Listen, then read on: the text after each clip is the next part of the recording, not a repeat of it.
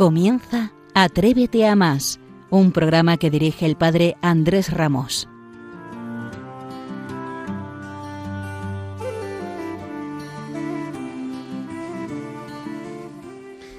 Muy buenas noches, ¿qué tal? ¿Cómo están? Bienvenidos a Atrévete a más, el programa de referencia de la pastoral universitaria. Edición del mes de julio. Programa que hace el número 10. Que 10 programas no es nada, dirá alguno. No, créanme que ya es una experiencia considerable. Edición del mes de julio que emitimos desde la azotea que esta casa ha tenido a bien de prestarnos desde la que vemos cómo duerme Madrid. O sea, estamos aquí sin manga corta, por supuesto, porque estamos muy, muy en contra del manga cortismo en la azotea. Pero aquí estamos, si vemos cómo duerme Madrid, vemos cómo se van apagando las últimas luces esta madrugada de los pocos que quedamos en Madrid en julio. En agosto, imagínense. Estamos abiertos por vacaciones. Aquí no para nadie. Y estamos abiertos por vacaciones para acompañarle a usted, al que imaginamos frente al mar, acompañado de un cóctel, de un daiquiri quizás, en el coche, junto a la familia, encontrando hueco entre flotadores y sombrillas para meter la maleta, si es que debíamos haber dejado las sombrillas y los flotadores en el piso de la playa. O a usted, que forma parte de la España que madruga y que no descansa y que sigue en sus labores en la obra, en el campo, en su camión, en su taxi. Usted, que se encuentra en el camino de, de Santiago, me han dicho, entre pollas y pulpo a feira. Aquí todos son bienvenidos a esta casa. Pasen y escuchen porque al fondo, sí, sí, al fondo hay sitio.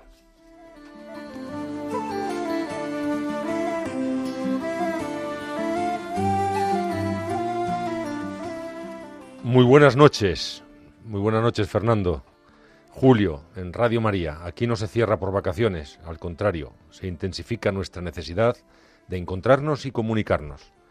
Este mes los jóvenes están ávidos de actividades, algunos todavía con los últimos exámenes, pero todos con ganas de encuentro, de fiesta, descanso, familia, amistad. Son muchas las propuestas. Hoy nos acercaremos a alguna de ellas. En concreto, Luis Merchor, compañero sacerdote y amigo, nos hablará del Camino de Santiago, el camino que ya se habrán dado cuenta es algo muy recurrente y querido en nuestro programa. Y con el camino nos acercaremos a la PEG 21 como preparación a la JMJ de Lisboa. De ello nos darán buena cuenta también dos jóvenes compostelanas, Elena Fernández Tabuas y Cristina Bataller, que nos acompañan también esta noche. Finalmente, el profesor Fernando Bonete nos recomendará alguna lectura para el verano. Él sabe mucho de esto. Lo comprobamos cada mes a través de su club de lectura, del que también nos hablará. Y como no, gracias, siempre se las doy a la promesa de la radio española, Fernando Ruiz Sánchez, que una noche más nos guiará en esta que promete ser muy interesante. Comenzamos con el himno de la PEG 21. Nos dará el pistoletazo de salida. Una vez más, gracias a Radio María. Podremos compartir muchas alegrías, ya lo verán. Y antes de comenzar, recordarles nuestro correo electrónico para que sigáis enviándonos las sugerencias y comentarios.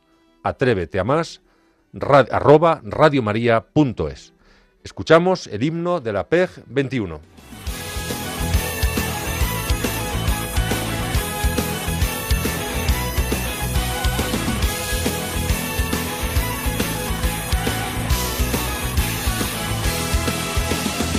Si has decidido trazar un te has propuesto volver a empezar, si aún piensas en lo que tiene sentido, Santiago es tu ciudad. Como el corazón de madre, dispuesto a coger con amor. Santiago es tu ciudad. Qué bien me suena, yo que vengo de allí. Buenas noches, Luis Melchor. Muy buenas noches. Director del Secretariado de Pastoral Juvenil de la Archidiócesis de Madrid y párroco en es. Tres Cantos. Y amigo. En la parroquia de Santa Teresa. Santa- y amigo. Y amigo, y amigo, sobre todo amigo. Explícanos qué es la PEG. La PEG es eh, la peregrinación europea de jóvenes. Cuando hay año santo, desde hace ya bastantes años santos, que yo recuerde al menos desde el 99, pero yo creo que más, porque yo soy bastante joven. Eh, la Iglesia nos convoca a los jóvenes precisamente a peregrinar hasta la tumba del apóstol y, y allí poder tener momentos de encuentro, de ocio, de diálogo, de alegría y, y este año pues va a volver a suceder. Muy buenas noches, querido padre Luis. Soy Fernando, estoy aquí a la vera del Pater. Me han hablado de usted maravillas, de su Bueno. capacidad de trabajo, de entusiasmo, de inteligencia. No voy a decir quién me lo ha dicho, solo que No, no. comparte profesión, se llama Andrés, no se lo voy a decir, pero tengo, tenía muchas ganas de, de hablar con usted. Pues adelante, cuéntame. Yo que soy estudiante, y bueno, estamos en Santiago, de- del 8 al 15 de julio vamos toda la comunidad, todos los del Colegio Mayor de San Pablo a hacer el camino. O sea, estamos ahora mismo 13 de julio, que hemos venido al estudio de Radio María para, para hacer el, el programa. Venimos casi con Bermuda. Está esto, la azotea está, es un desastre ahora mismo. Menos mal que vamos a tratar de, de, de organizarla. Yo que que quiero ir a Santiago, bueno, que estamos en Santiago, me parece la mejor de las ideas. Dígame cómo hacerlo. Pues eh, durante el año, desde los grupos, las parroquias, los colegios, los movimientos, hemos estado preparándonos e inscribiéndonos para poder acudir eh, a esta peregrinación, porque aparte del encuentro que tendrá lugar en la ciudad de Santiago, por diferentes caminos desde toda Europa, iremos grupos de jóvenes caminando y haciendo toda esa experiencia de, de encuentro con el Señor, con la Iglesia, de la propia conversión, de contacto con la, la creación de Dios, con la naturaleza. Y, y- y ese es el camino que estamos haciendo eh, para poder llegar a la ciudad. Y allí, eh, por medio de la página web peg22.es, puedes encontrar toda la información para inscribirte propiamente en lo que es el, el encuentro. Bueno, veo que, que domina el tema, que es un gran sabedor de, de los secretos del, de la PEG. Vamos ahora con una pregunta algo más profunda, algo más compleja, en lo que refiere a los jóvenes. Sí. Eh, dígame cómo responden los jóvenes de Madrid y los jóvenes de España a las propuestas de la Iglesia. Y dígame también cómo acoge la Iglesia a los jóvenes. Bueno, yo creo que una de las principales características de cualquier joven, eh, sea algún joven que viene habitualmente a la iglesia o que no viene a la iglesia, es prin- principalmente que son buscadores. Un joven es un auténtico buscador. Y, y en, esa, en ese corazón inquieto anda eh, buscando las respuestas a las preguntas más profundas de su corazón, que aunque a veces no, no se saben expresar, pero en el fondo hay una búsqueda de la felicidad, hay una búsqueda del sentido de la vida, hay una búsqueda de cómo entregarse bien, eh, porque al final nosotros estamos hechos para entregar nuestra vida. Y, teniendo en cuenta eso, ahí es donde de repente algunos conocen la propuesta de la Iglesia y quieren responder buscando, esa, eh, buscando esas respuestas precisamente. Quieren participar de los eventos que convocamos para, para poder poner a prueba todo lo que llevan en el corazón. Quien viene abierto eh, muchas veces se vuelve transformado.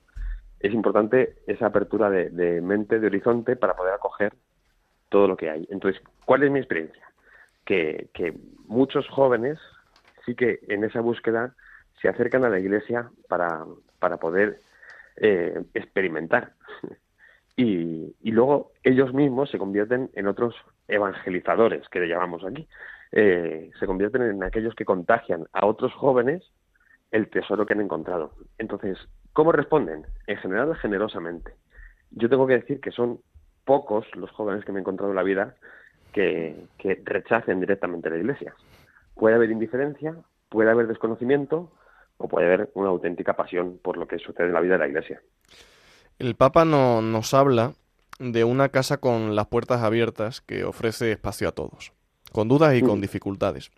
¿Se está viviendo de este modo? Yo, yo diría que se está viviendo de este modo en todas partes. Yo creo que también a veces eh, tenemos mucho que trabajar para que cada uno sea sensible a la realidad que tiene al lado. Sobre todo que sepamos descubrir en el otro eh, una criatura querida y llamada por Dios. Y luego ya vienen las circunstancias. Eh, yo creo que aquí cada uno tiene su camino, conoce sus debilidades, sus fragilidades y, necesitamos también educar a los de la propia casa y acompañarlos de la propia casa para que sean sensibles a, la acogida a cada uno tal y como venga. El Papa Francisco también habla de la Iglesia como un auténtico hospital de campaña donde viene mucha gente herida a buscar la sanación. Pues en eso estamos caminando. Creo que hemos conseguido mucho, pero seguiremos avanzando, seguro.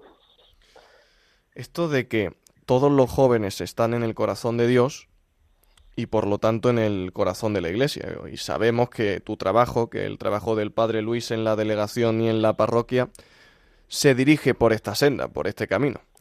Cuéntenos eh, a todos qué es lo que más le satisface en su trabajo con los jóvenes. Bueno, eh, a mí es que me gusta mucho eh, entenderme bien la expresión perder el tiempo con los jóvenes. Es eh, buena, buena dedicación esa. Efectivamente, me gusta mucho perder el tiempo y que me lo hagan perder. y eso significa muchas veces convivir. ¿Cuál es una de mis mayores alegrías? pues que muchas veces me convierto en testigo directo de, la obra que hace Dios en el corazón de cada uno. Y testigo directo y cercano a la obra que hace Dios en el corazón de cada uno. Y eso para mí, pues imagínate, sacerdotalmente eh, me conmueve porque delante del alma de cada joven yo digo que me descalzo porque ando en tierra sagrada. Eh, y luego al mismo tiempo, pues, pues simplemente doy gracias por todo lo que en mi ministerio que llevo menos años de cura que tu amigo Andrés, he, podido, Hay que decirlo, ¿eh? eso hay que decirlo. Sí, sí, claro, hay que decirlo. Eso va en la densidad. Oye, me ha encantado eso de lo, bueno, que yo lo, he escuchado también muchas veces, lo de la tierra sagrada. Los jóvenes son tierra sagrada. Luis, muchísimas gracias. Después nos va a hablar Javier García Rodríguez, que le conoces, y, dos voluntarias también, Elena y Cristina, de, la PEG, de dos, dos voluntarias de Santiago de Compostela, eh, estudiantes universitarias. Pero yo quiero agradecerte tu presencia esta noche en Radio María, en el programa Atrévete a más. Seguiremos informando, si nos dejas, de las actividades que desde la DELEJU, con tanto esfuerzo, coordinas. Pues nada, un, gran abrazo y gracias por tu trabajo y por tu alegría. Puedes escuchar con nosotros al grupo Aquedad. Cantan a María, el fruto de mi vientre. Un abrazo muy fuerte, Luis, y buenas noches. Muchas gracias, Luis. Adiós.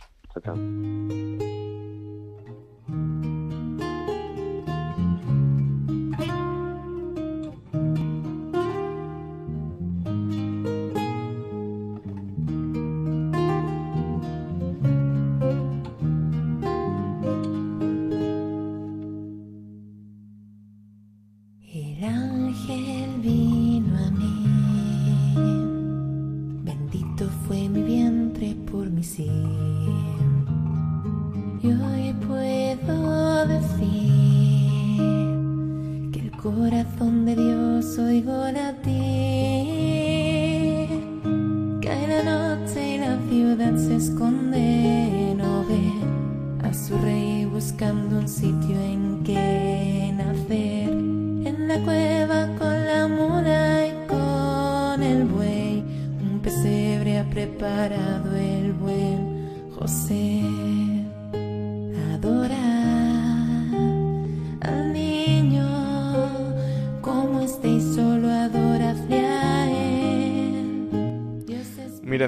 jóvenes en esta casa son siempre, bueno, somos, porque aquí el pater es inmensamente joven, porque ya saben eso de que la edad es un estado de ánimo, y yo por el DNI también.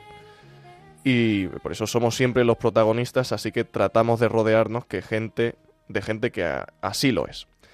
Miren, este mes de julio es mes del apóstol Santiago.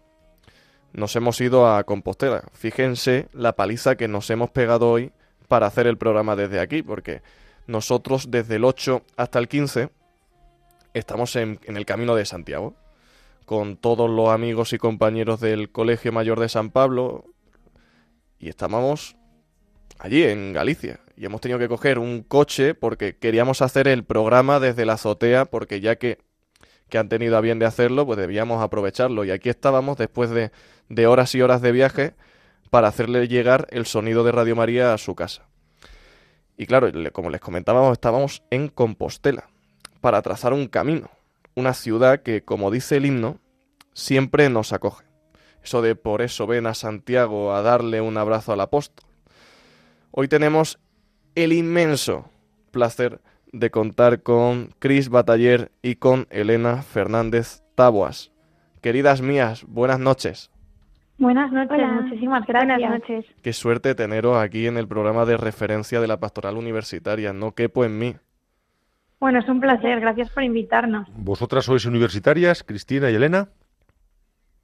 Sí, eh, eh, estamos las dos estudiando aquí en Santiago de Compostela. ¿Y qué estudiáis? Intuyo que una biología y la otra enfermería.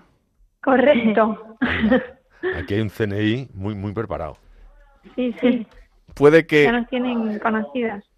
Puede que la biología la, estru- la estudia Cris y la enfermería Elena. Sí, exacto. Estoy que, que estoy certero hoy, eh, Pater. Caray, yo- Estoy certero. Yo no sabía tantas cosas. Bueno, Pregunta, pregunta. Vamos en- a meternos en materia. Esto de que os he dicho de que eh, Santiago es una ciudad acogedora, que el manto del apóstol acoge a todos que allí estamos, ¿eso es verdad vosotras desde la experiencia que os da el vivir allí? Hombre, claro, sí, sí. Santiago está siempre lleno por todas las calles de peregrinos, de extranjeros, de estudiantes, de todas las edades. Allí se acoge a todo el mundo siempre. Te lo puede decir Chris muy bien. Cris, cuéntamelo así tú, es. que no me fío solo de Elena. Sí, de hecho, es, es lo que decía Elena, constantemente están llegando peregrinos y es algo que la gente de Santiago tiene muy presente y, y que se, se ve en, en su forma de acoger en, en todo. De hecho, en la capilla universitaria que tenemos, muchos de los estudiantes son, son de fuera de Santiago y ese mismo clima que, que se ve en, en la ciudad de Santiago, pues se refleja al, al acoger a los estudiantes también. Bueno, pues apuntad el día porque nosotros el 15, esperemos, si Dios quiere, Dios mediante, estaremos por allí. Así que esperamos también una acogida tan bulliciosa y alegre como la que, la que estáis haciendo. El 15 de julio. De julio, efectivamente. allí. 15 de julio de este mes, O o sea, dos, nada, días. dos que días. estamos tocando ya Santiago, si es que ya os digo, la paliza que nos hemos metido para venir aquí a esta azotea, menos mal, yo le he prohibido al pater venir en camisa de manga corta porque estaba empeñado. Estaba empeñado Nunca. y le he dicho, por favor, manga cortismo en la azotea, ¿no? Ahora me está señalando que lleva la de manga larga. Pero aquí es que si vierais el estropicio que tenemos montado, entre las toallas, los flotadores, que digo, ¿por qué lleváis flotadores a la azotea si no los necesitamos, si no hay piscina? Pues no, estaban empeñados en traer los flotadores. Y claro, tenemos unos vecinos al lado que no paran de mirarnos, dicen, esta gente no está bien. Pero claro, no saben que estamos haciendo el programa de referencia de la, de la pastoral universitaria, claro. Pero a lo que vamos, a la materia. ¿Estáis preparando un recibimiento, una acogida a todos los a todos los que por allí pasen, a todos los peregrinos? ¿A cuánta gente esperáis? Pues se Bueno. calcula que, que vengan peregrinando hasta Santiago unos 15.000 jóvenes para la PES. Tela, ¿eh? 15.000 jóvenes para la PEG. La PEG, vamos a situarnos, es entre el 3 y el 7 de agosto. Sí, correcto. ¿Y cómo estáis preparando esa acogida? ¿Cómo lo estáis organizando? Bueno, pues tenemos un equipo muy grande de, jo- eh, de jóvenes voluntarios de aquí de Galicia que llevamos meses preparándonos para, para acoger a todos estos miles y miles de jóvenes que van a venir hasta, hasta Santiago. Entonces ya hemos tenido varios encuentros, encuentros en los que nos hemos conocido, hemos conocido pues también un poco los dones de cada uno para un poco pues poder saber cómo podemos servir cada uno y estamos ansiosos de recibir a todos los europeos. Porque es un encuentro de jóvenes europeos.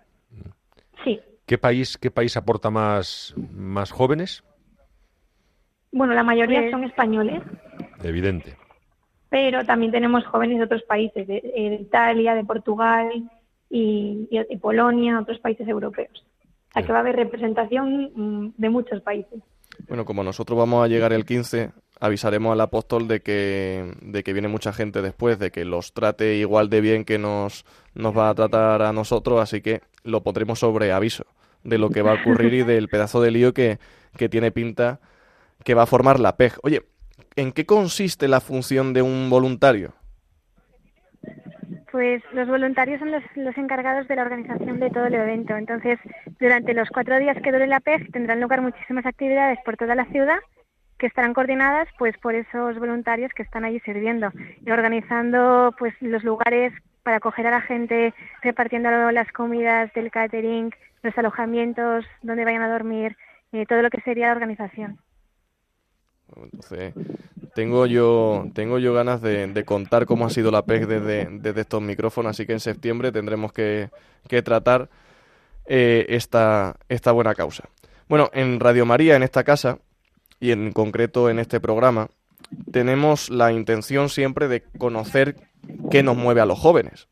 Y en concreto, qué os mueve a vosotras a regalar vuestro tiempo y ofrecerlo para esta tarea tan importante, tan sentida y tan difícil que es acoger peregrinos. Bueno, yo creo que en mi caso el motor siempre, yo suena muy tópico, pero el motor siempre es el amor, ¿no? Siempre, yo en mi experiencia siempre he descubierto que los momentos en los que más feliz he sido no han sido esos en los que he estado más centrada en mí misma, sino, sino en los que más me he dado, tanto a los demás como a Dios.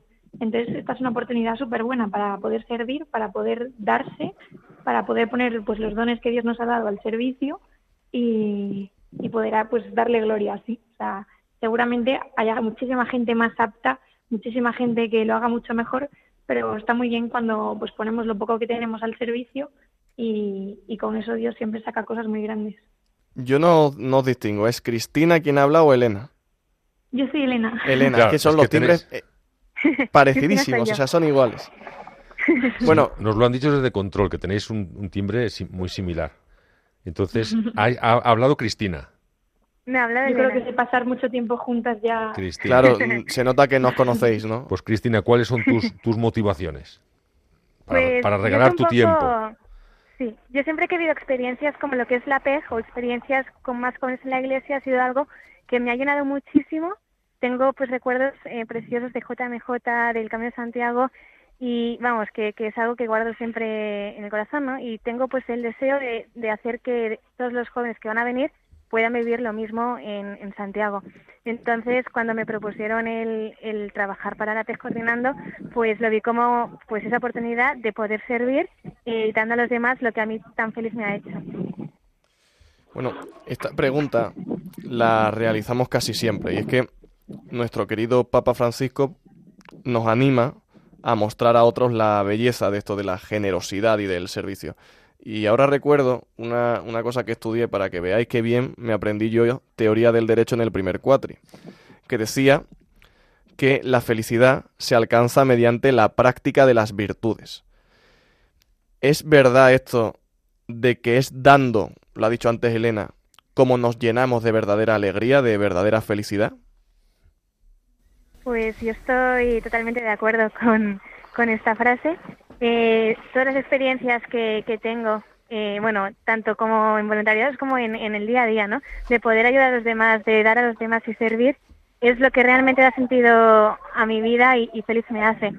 Entonces, eh, lo comparto 100% y creo que, que no es solo algo para, para unos cuantos o para los cristianos, sino que es, una, que es algo que tiene que vivir todo el mundo. Elena, cuéntame.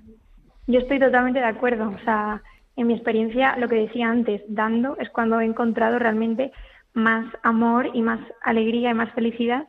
Y además que es el modelo de los santos y el modelo de Jesús, el darse siempre y darse hasta, hasta la muerte. Entonces, pues imitándolo, eh, sí, 100% se encuentra la, la, felicidad, se encuentra el amor, se encuentra la paz y, y saliendo de uno mismo. Es como, yo creo, y en mi experiencia ha sido, que, que seas verdaderamente feliz y pleno. Yo tengo una, una pregunta, porque efectivamente, lo decía Fernando, aquí, em, bueno, pues hay una noticia que, que, ofrecer, que vais a seguir ahondando en ello, ¿no? Invitarnos e invitar a muchos jóvenes a que acudan, porque este programa lo escuchan muchos jóvenes universitarios, invitarles, si están a tiempo todavía, para anotarse e inscribirse y acudir a la, a la PEG, ¿no? Eso lo vais a hacer ahora, eh, que os voy a dar la palabra. Pero también me gustaría saber dónde habéis aprendido todas estas cosas, si en familias, si en parroquias, si en algún movimiento, dónde vivís vuestra fe y cómo la vivís eh, diariamente. Contestar primero, o sea, invitad primero a la, a la, participación en la PEG. Y... Pues, pues sí, o sea, aún están abiertas las, las plazas para que puedan venir a la PEG. De hecho, para venir, pues cada uno debería ponerse en contacto con, con la diócesis de donde pertenezca y allí le informarán, pero aún hay tiempo para que se animen. Fenomenal, Fenomenal. Y esta era Elena. Yo era Cristina. No, esa era Era Cristina. Cristina. No nos vamos a poner de acuerdo Y- en toda la noche, ya tenerlo en cuenta. Y la segunda pregunta, que esa sí la tenéis que responder las dos, y, y además creo que ya ha entrado en antena Javier García Rodríguez, el sacerdote, el delegado de Pastoral Juvenil de, de- de Santiago de Compostela. Le saludamos, Javier. ¿Qué tal? Buenas noches. Buenas noches. Bueno, pues Elena y Cristina nos van a, a- a- están respondiendo muy bien a las preguntas y nos están invitando y motivando para acudir a la PEG. Pero ahora eh, le he preguntado de dónde, dónde habían vivido y aprendido todas estas cosas eh, que nos están transmitiendo sobre el servicio, sobre la fe, sobre la vida de la Iglesia. Decidnos. Elena. Eh, bu- bueno, en mi, en mi caso, eh, eh, la fe la vivo sobre todo en la parroquia. Mm, yo no he sido siempre practicante. eh, a los 16 años fue cuando me convertí, nada menos que en Canadá. Tuve que cruzar el océano. La católica Y- Cuéntame tu caso, ¿cómo? Bueno, pues fui, fui a estudiar primer bachillerato a Canadá eh, y me tocó, pues por casualidad, bueno, tuve que rellenar unos papeles en los que me preguntaban mi religión y no sé qué. Y yo estoy bautizada, aunque no sea practicante, entonces puse que era católica. Y me pusieron al final con la familia más católica de todo Canadá, yo creo. y, y- y no fue, o sea, fue con su testimonio, al principio flipé con ellos, decía, pero yo con esta familia no encajo, me quiero ir de aquí, por favor, ¿qué es esto? Qué raros son. Y al final con su testimonio de vida, con su generosidad, con el amor con el que vivían, pues fue cuando le, al final un día me puse de rodillas y dije, a ver, Señor, ¿qué pasa? ¿Tú existes? ¿No existes? ¿Qué es esto? Y fue ahí cuando el Señor entró en mi corazón por completo y bueno, puso todos, toda mi vida patas arriba. Y desde ahí pues eh, mm, mi vida cambió por completo y, y el centro ha empezado a ser él. Entonces ahora vivo mi fe sobre todo en la parroquia, con, con, pues con ayuda de los sacerdotes, con un director espiritual y sobre todo en Santiago pues con la capilla universitaria que me ha ayudado un montón el poder vivirlo en comunidad y aprender también de otros jóvenes. Qué maravilla. Pues esto es lo que queremos escuchar, Este verdad- testimonio de fe a mí me parece muy interesante. Yo quiero ahondar un poco en qué momento cambia el chip de ver a Dios como algo que existe, como algo que, que es- va a ser importante en tu vida.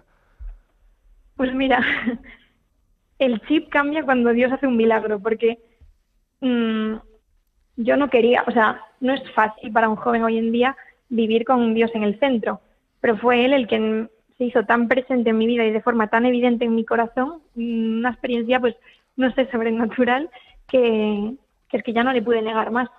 Entonces, claro, una vez Él se hace tan presente en mí, tan evidente, y me sana tantas heridas que yo traía y tantos pues tantos dolores y tantos sufrimientos y, y me sana por completo y me hace ver que soy su hija amada y que me lleva acompañando todos esos años, pues yo es que digo, vale, pues te tengo que acompañar yo ahora a ti.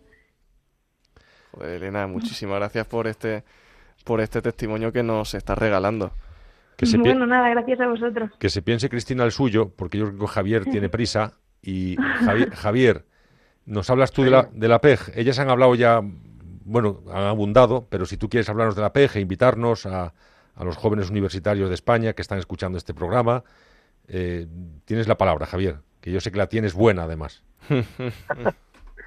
Vale, pues sí, invitar a todos los jóvenes eh, que me están escuchando para que puedan participar en esta peregrinación europea de jóvenes de este verano. La primera razón yo creo que es que llevamos ya varios años sin poder tener un evento de este tipo, porque debido a la pandemia pues han tenido que cancelar o se han tenido que retrasar muchas de las actividades que teníamos programadas en este verano, en estos veranos. Entonces lo primero animarles porque va a ser un momento de reencuentro muy grande de la Iglesia joven no solo española sino también europea. Segundo, porque estamos planteando todo para que sea un gran encuentro con Dios, sobre todo, y encuentro entre los jóvenes y que tengan una experiencia preciosa de iglesia. Y tercero, porque, bueno, ya sobre todo los que tienen experiencia hacer el Camino de Santiago, saben que el Camino de Santiago tiene la capacidad de cambiar vidas. Y este Camino de Santiago en este año santo va a ser pues mucho más especial. Por eso invitarles a todos a participar del 3 al 7 de agosto, que se pongan en contacto con sus diócesis, congregaciones, movimientos y que se inscriban, con están a tiempo de hacerlo.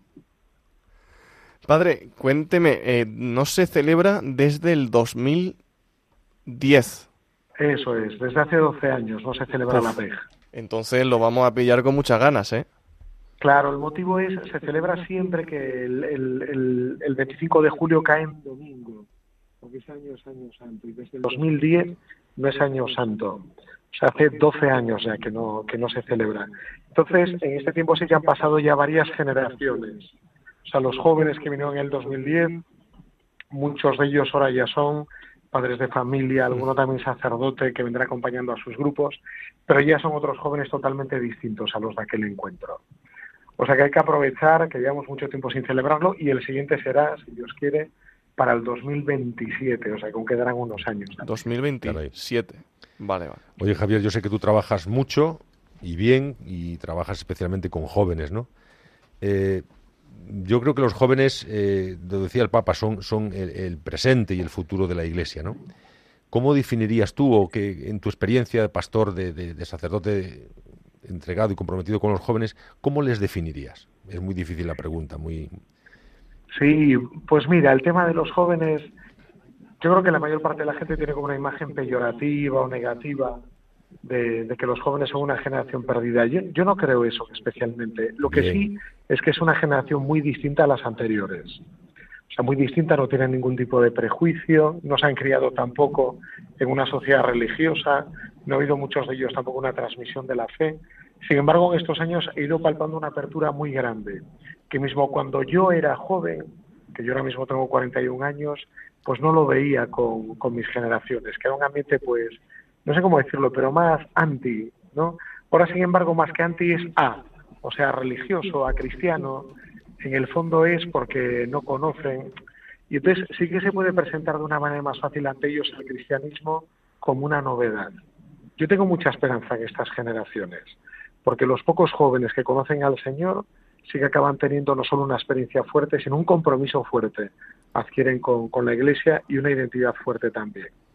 Pues Por eso yo sí que animaría a todo el mundo que, no escaparan de los jóvenes, ni que los vieran como una generación perdida, ni que se desanimaran en el trabajo pastoral con ellos, sino que confiaran en ellos y apostaran por ellos. Qué maravilla. Oye, que yo trabajo con una pastoral universitaria y, vamos, coincido completamente en tu, en tu, con tu criterio. Qué La bueno. verdad que me, a mí me, me, enseñan cada día, los me animan y me enseñan cada día los, jóvenes. Sí, es cierto. Bueno, eh, Javier, si quieres continuar en el programa, vamos a ver ahora el testimonio de Cristina. Y, después tenemos también una sección que nos van a recomendar libros y, continuamos con nuestra con nuestro programa Atrévete a más.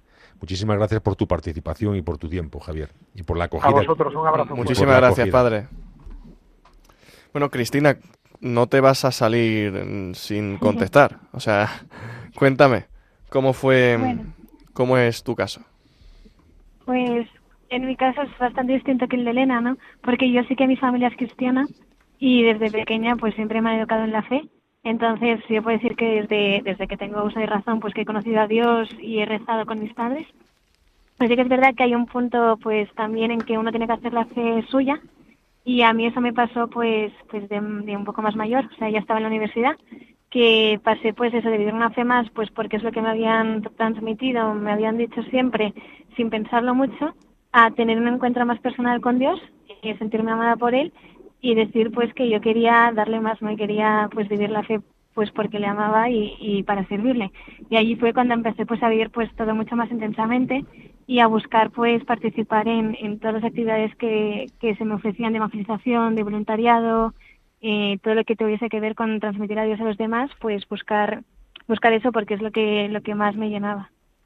¿Qué razón tiene Javier? cuando se refiere a los jóvenes, ¿no? Sí, hombre, escuchando, escuchándolas se nota que están cerca de un tipo muy valioso y de que ellas también lo son. O sea que, que, que esto de la generación perdida se la perderá alguno que no quiere confiar en nosotros, pero, pero para nada. Mira, me vais a perdonar porque en medio de la entrevista toca aportar un poco de ruido.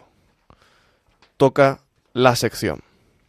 El mes pasado tuvimos en estos micrófonos a su protagonista, a Pedro Javier Ramis Nadal, Ramis décimo el sabio, que siempre impregna de elegancia y de señorío todo lo que toca. Su sección es el comentario en la calle. Su sección está conformando el ideario colectivo de una época. Su sección pasará a los anales de la historia. Se estudiará en las facultades de periodismo. Será elemento fundamental en todo libro de texto. Hoy Ramis no nos acompaña y tengo la inmensa responsabilidad de sustituirlo. Ahí va el chiste de Ramis. Habría que poner música de fondo aquí. Pero sí, bueno. vamos, esto hay, hay Ya- que, para, la, ya- para la temporada que viene, hay que ir apuntando. Ya lo pensaremos. ¿eh? Eh, ahí va. Oye, ¿te has enterado que se ha muerto el jefe? Sí, pero no me quiero enterar con quién falleció. ¿Y y cómo que con quién falleció? ¿Por qué dice eso? Porque en la esquela del periódico decía, y con él se fue un gran trabajador. Aquí- es que aquí no se ríe nadie, verdad. Eh, el Bueno. chiste de Ramis se resume en la premisa de cuanto peor, mejor. Bueno, aquí hay, hay varios, varias secciones. Una de ellas es el chiste de Ramis, que son secciones fijas, que tenemos que ponerle música. Claro, eh, hay que apuntar. y hay una también que, que desde el último programa, pues le hemos, le hemos también incorporado. Desde Radio María, posiblemente eh, queremos saber cómo es vuestra experiencia, mm, vuestra experiencia de María, precisamente. ¿eh? Posiblemente en la Virgen María habéis encontrado fuente de inspiración, de cariño, de compañía. Nos gusta que los jóvenes defináis vuestro amor a la Santísima Virgen. Es una pregunta difícil, supongo, pero que vuestras respuestas están siendo maravillosas. ¿Cómo es vuestro amor, vuestra experiencia de la Santísima Virgen? Wow, pregunta potente. Es Profunda, es profunda. La madrugada invita a la serenidad y a la reflexión. Sí, sí. Jo, pues en, en mi caso, yo creo que me tomo muy al pie de la letra las palabras de Jesús, de ahí tienes a tu madre, ¿no? Y, y para mí la Virgen, pues es eso, o sea, es mi madre. mm, tanto de- en, en mi proceso de conversión sí que ella tuvo un papel fundamental porque fue ella quien me llevó a Jesús, pero de forma de la mano, sin soltarme, hasta que llegara él no me, no me soltó y ahora pues voy con los dos.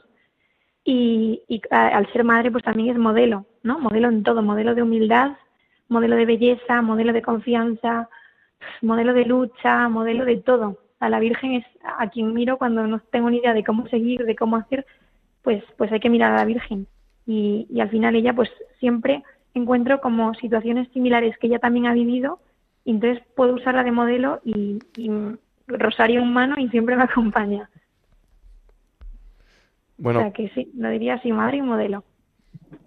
Qué maravilla. Continuamos.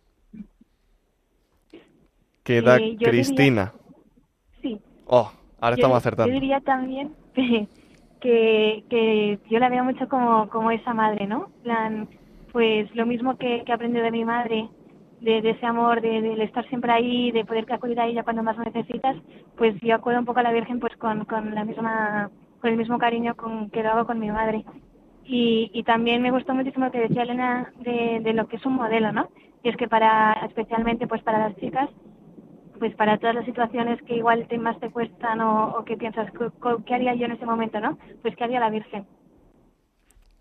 Ya es que después de, de esto es insuperable, no podemos alcanzar el nivel y os quería agradecer poniendo ya punto y final, que es un punto y seguido en vuestra experiencia con este programa, porque ya sabéis que tenéis los micrófonos de En esta casa a En vuestra septiembre, disposición. en septiembre tendrán que respondernos cómo ha ido la ¿Cómo ha ido la PEG? Efectivamente, así que os llamaremos, tened el móvil em, activo porque recibiréis llamada nuestra. Así que de verdad os lo agradezco muchísimo de todo corazón. Detrás de, de vuestro trabajo como voluntarias hay una enorme reflexión personal y una vida espiritual que nos habéis mostrado y que nos habéis regalado, por lo que os agradezco muchísimo, querida Elena, querida Cristina, esta es vuestra casa. Muchis- Muchísimas gracias. Gracias a vosotras. Y mira, Nos vemos en la PEG. nos vemos. vemos en la Allí PEG. estaré el primero dándolo todo y diré, yo soy amigo de Elena y de Cristina. O sea que cuando veáis a un loco que pregunta por vosotras, soy yo. Genial, pues os estaremos esperando. Pues muchísimas gracias. Gracias, Llegarán- buenas noches. Llegaremos a Santiago de Compostela para abrazar al apóstol, encontrarnos con él y reavivar las raíces de su fe. Escuchamos ahora, después de esta entrevista, a Aqueda. Significa sacrificio. Jesucristo es el sacrificio de Dios. Escuchamos este Vengo ante tu cruz.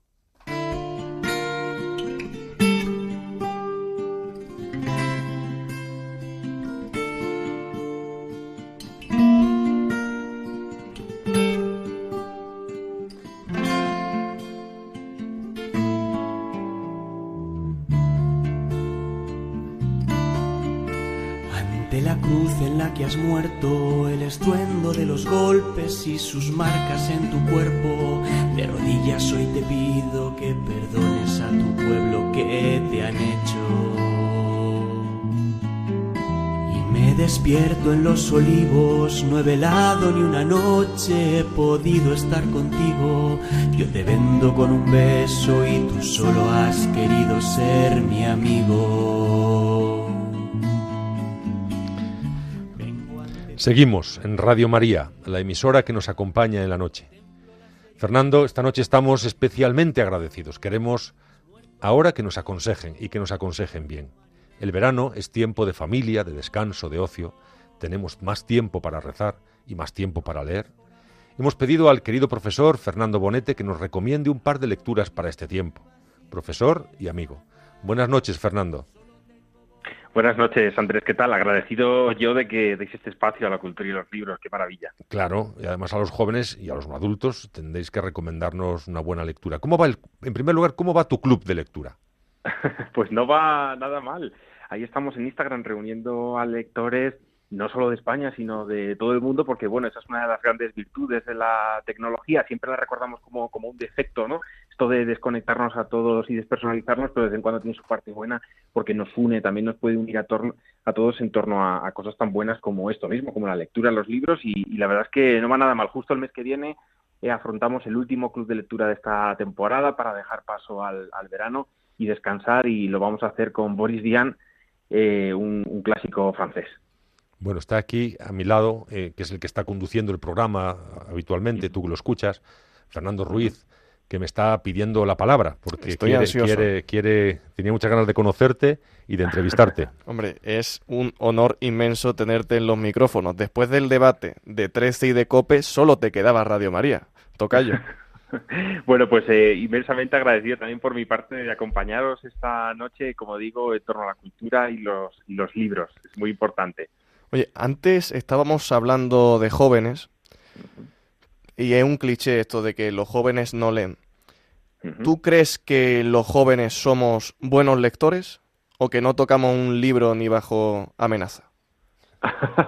bueno, yo creo que no, no se puede absolutizar con esta cuestión, ¿no? Eh, con los jóvenes pasa como con los adultos igualmente. Eh, hay personas que, que leen porque han tenido una experiencia de lectura cuando eran más pequeños, porque han vivido la lectura en casa y en el colegio, pero sobre todo en casa, y bueno, pues han hecho la lectura ese hábito ya para siempre, igual que hay personas porque no han tenido esa experiencia y por lo que sea no, no han terminado de enganchar con la lectura y no, y no, no tienen este hábito, ¿no? Pero no generalizaría. Yo creo que siempre atribuimos a los jóvenes la culpa de no leer, pero quizás es una culpa más bien generalizada de la forma en que, bueno, pues estamos educando en la lectura, quizás ahí sí que es, es verdad que necesitamos un cambio y, la forma en que la lectura está presente en muchos eh, otros ámbitos, ¿no? incluidos los medios de comunicación. Por eso decía que, es muy importante que esta noche tengáis este espacio, sea conmigo o sin mí, pero que tengáis este espacio rodeando en torno a la cultura y, los libros para, bueno, para dar voz a, la lectura también en los medios de comunicación. Siempre contigo, Tocayo, que lo sepas.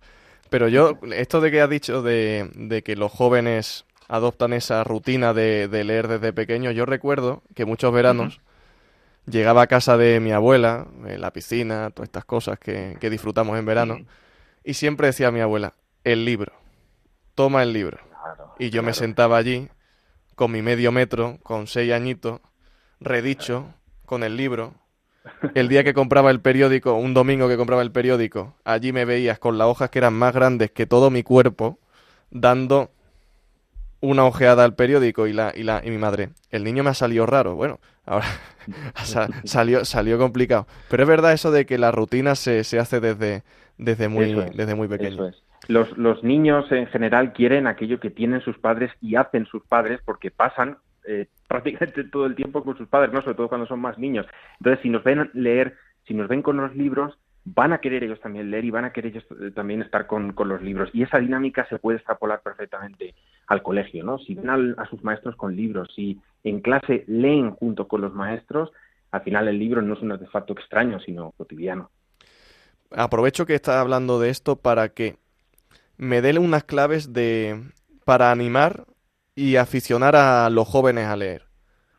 Bueno, pues eh, yo, yo, diría que una, un joven que quizás no tenga tanta afición por la lectura o le cueste más un poco pasar tiempo junto a los libros, yo le diría que, que, se deje guiar por aquellos temas que le gustan y aquellos libros que le llaman la atención. Quizás esto es echarme piedras en mi propio tejado, ¿no? Porque gran parte de las colaboraciones que hago con medios de comunicación, incluso por esta noche con vosotros, o lo que hago en Instagram, es precisamente recomendar lecturas. Pero yo siempre digo a aquellos que me escriben con, con consejos y recomendaciones diciéndome, oye, llevo mucho tiempo sin leer, no consigo engancharme a la lectura, ¿qué podría hacer para iniciarme en el hábito? Yo siempre digo lo mismo, escoge un libro que te llame la atención porque el tema te llame la atención, porque tenga que ver algo contigo, porque tenga que ver con tus hobbies. Yo creo que ese es el mejor inicio de la lectura. Y luego ya vendrán otros a recomendarte y, ya mirarás recomendaciones de otros. Pero yo creo que lo principal es que cojas un, libro que trate un tema que, que te apasiona y te gusta, para que a través del libro, digamos que te sientas identificado con, con lo que, bueno, con la lectura y con lo que se está ofreciendo. Mira, en mi caso yo soy un gran lector de memorias. A mí me encantan las memorias, me gusta mucho vivir las vidas de gente a la que admiro. Ahora mismo estoy leyendo Mi medio siglo se confiesa a medias, las memorias de González Ruano. Pero, qué bueno, qué bueno. Bueno, a mí me parece que es uno de los padres del columnismo español y le tenemos que dar la importancia que se merece. Por supuesto, por supuesto. Yo siempre eh, digo, además en esta misma línea que estás comentando y un poco en sentido de lo que decía antes, que, que cada uno tiene sus lecturas y cada uno tiene sus gustos y no hay gustos ni malos ni buenos en definitiva con esto de la lectura, ¿no? Pues hay gente que prefiere los bestsellers, los libros superventas de lectura fácil porque es eso lo que llama la atención y lo que le da entretenimiento en sus horas libres. Hay personas que prefieren el ensayo o que prefieren las autobiografías o que prefieren las memorias, como es tu caso, y, hay otros que a lo mejor pues nos gusta más la narrativa, algunos internacional, otros nacional, otros clásicos. Lo importante es que cada uno, al menos en un comienzo, aunque luego viene a ser una costumbre ¿no? en el tiempo, coja aquellos libros que verdaderamente le gustan, porque eso le mantendrá a uno mucho tiempo al lado de los libros. Hombre, y en verano ya sabes que tenemos tiempo libre a mansalva y necesitamos agarrarnos a un buen libro, no, a varios libros durante el verano. Yo tengo cerca también eh, El coronel no tiene quien lo escriba de Gabo. Dame alguna recomendación para este verano. Bueno, pues mira, ya que has mencionado un clásico, pues como me has de envidia, te voy a mencionar yo un, par de clásicos que tenía en mente. Yo os traigo algunas recomendaciones, ya sean clásicos o narrativa actual, eh, que quizás no se conoce tanto o que está fuera del, circuito más comercial o de los medios de comunicación. No, mira, últimamente he leído un par de clásicos muy interesantes. Uno tiene que ver mucho o desgraciadamente tiene que ver mucho con, eh, la guerra que la estamos viendo ahora mismo en Ucrania eh, es un clásico de la literatura eslava, más concretamente nos viene de Eslovaquia, aunque por entonces no existía como tal, que se llama El látigo vivo de Milo Urban.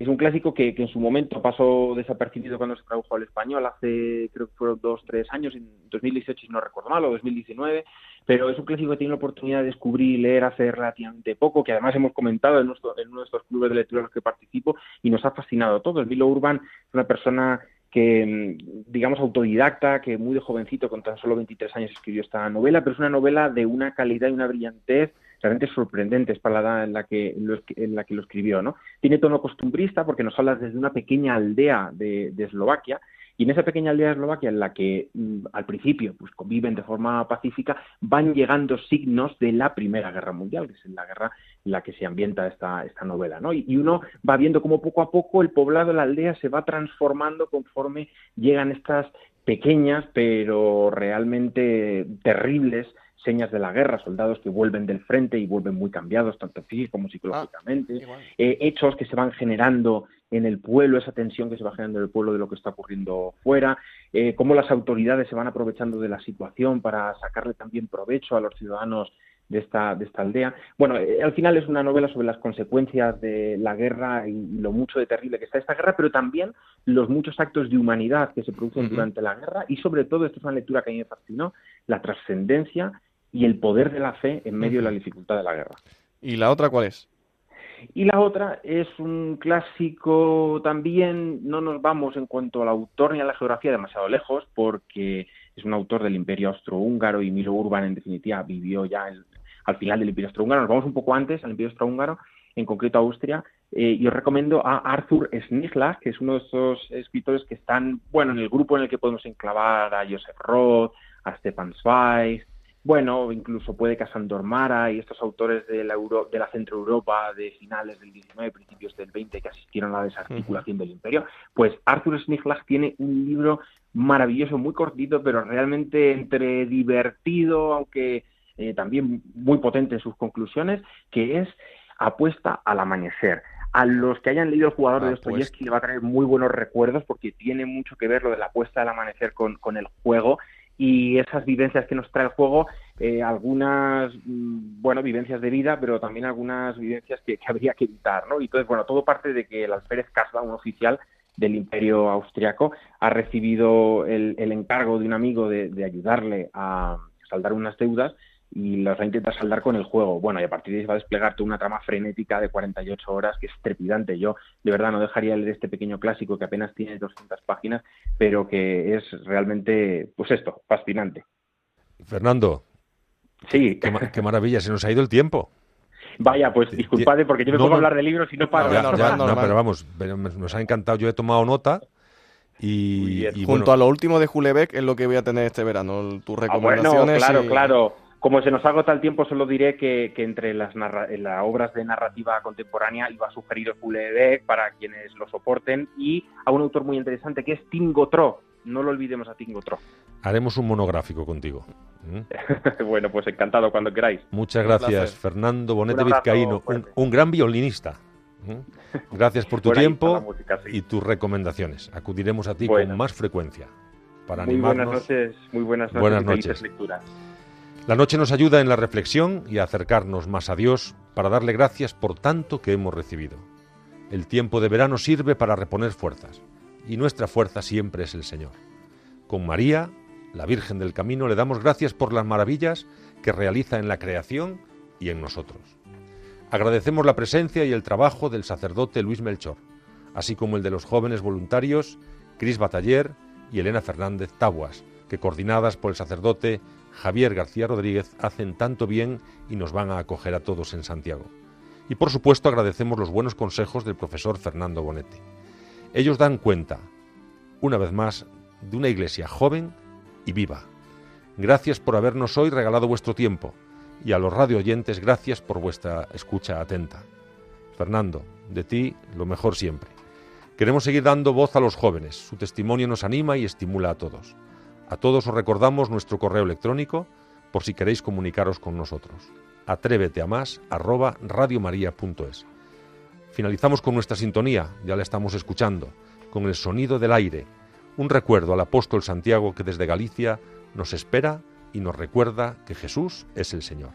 Gracias a todos y que Dios os bendiga.